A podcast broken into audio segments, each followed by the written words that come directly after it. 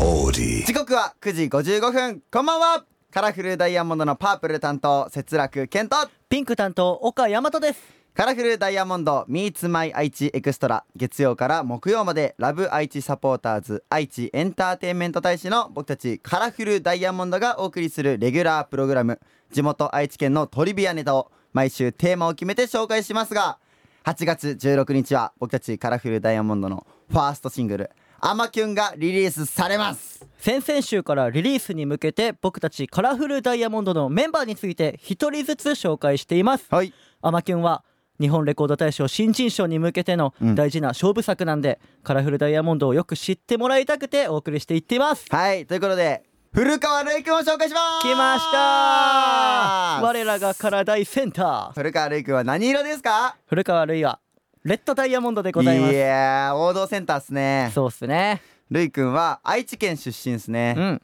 キラキラですねキラキラスもうマイル。自分でキラキラビームって言っちゃってますからねあの子はあと瑠衣くんってさ、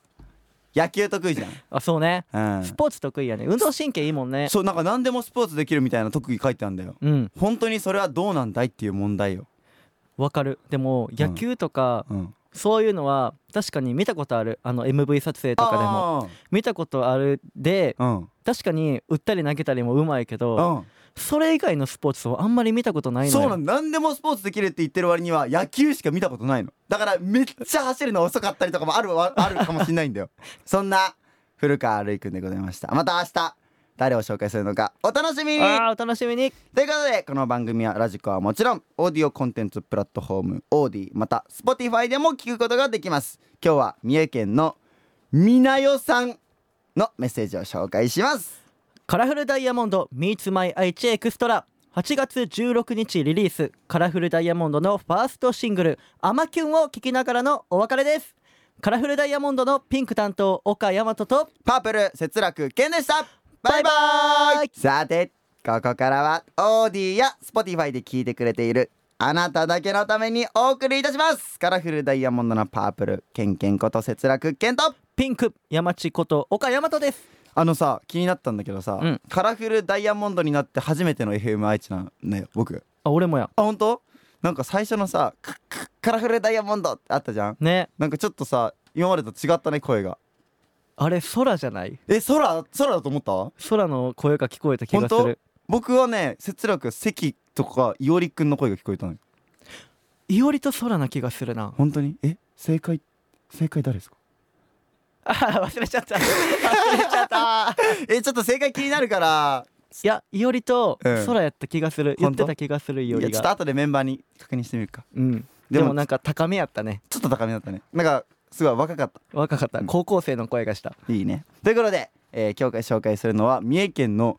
みなよさんですみなよさん、はいカラフルダイヤモンドのお二人こんばんはこんばんは愛知県のマニアックな話楽しいです、えー三重県も伊勢神宮があるのでいろんなトリビアネタがたくさんありますまだ早いメンバーいるけれども日本酒がおすすめですと、おえーーある蔵元のお酒は作った分売れてしまうので蔵元の人でさえ買えません、うん大人になったら体験してみてくださいということでございますと岡ももう今年25になりますけどもお25歳日本酒どうですか、日本酒飲まへんね飲まないかアルコールあんまり手出されへんのよなあーケンケンもねお酒ちょっとね体にね合わなさそうでちょっと苦手なんよね、俺ね限界まで飲んだことがなくて、あほんと飲んだことあるんやあるあるうんうんでもすぐ真っ赤になるんよああ体がはいはいはいはいだからちょっと怖い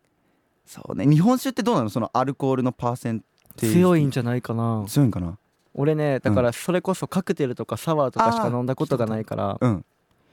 ちょっと日本酒は怖いねでもさおすすめもう日本酒がおすすめってことはさもうとくとびっきり美味しい日本酒なんじゃないこれは日本酒の中でもだから日本酒のうん美味しさをまだ理解できてないからさ、そうねなんか日本酒って聞いたら結構濃いイメージあるの僕なんうかんすごい強いイメージ、だからねちょっと大人になったらえ何歳ぐらいになったらさ飲めるようになるのかね30ぐらいかね